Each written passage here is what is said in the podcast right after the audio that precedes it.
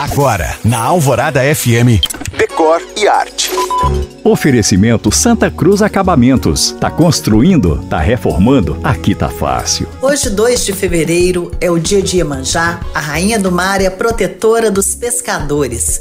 Sua imagem é bonita, faz parte da nossa cultura e pode estar na nossa casa como uma peça de devoção ou adorno. E aí eu entro no assunto do dia que é fé e estilo na decoração. É possível inserir objetos de devoção de forma harmoniosa com o decor e eu te dou agora algumas sugestões. A primeira é criar um espaço de oração com seu altar particular, que pode ser um canto, na varanda, no escritório, fazendo um fim de corredor ou ser uma capela inteira, como eu já vi em algumas casas e fazendas. Mas caso seu interesse vá além da fé e você queira apenas adornar, existem algumas opções de quadros e esculturas, estilizados ou não, peças e relíquias herdadas, ganhadas ou compradas. Entre essas, eu cito as da arte popular brasileira, como as imagens e cenas esculpidas em barro no Vale do Jequitinhonha, a cruz de Nossa Senhora feita em papel crepom colorido, chita e fuxico, que vemos em portas e batentes na cidade de Tiradentes. Existem os relicários, estandartes,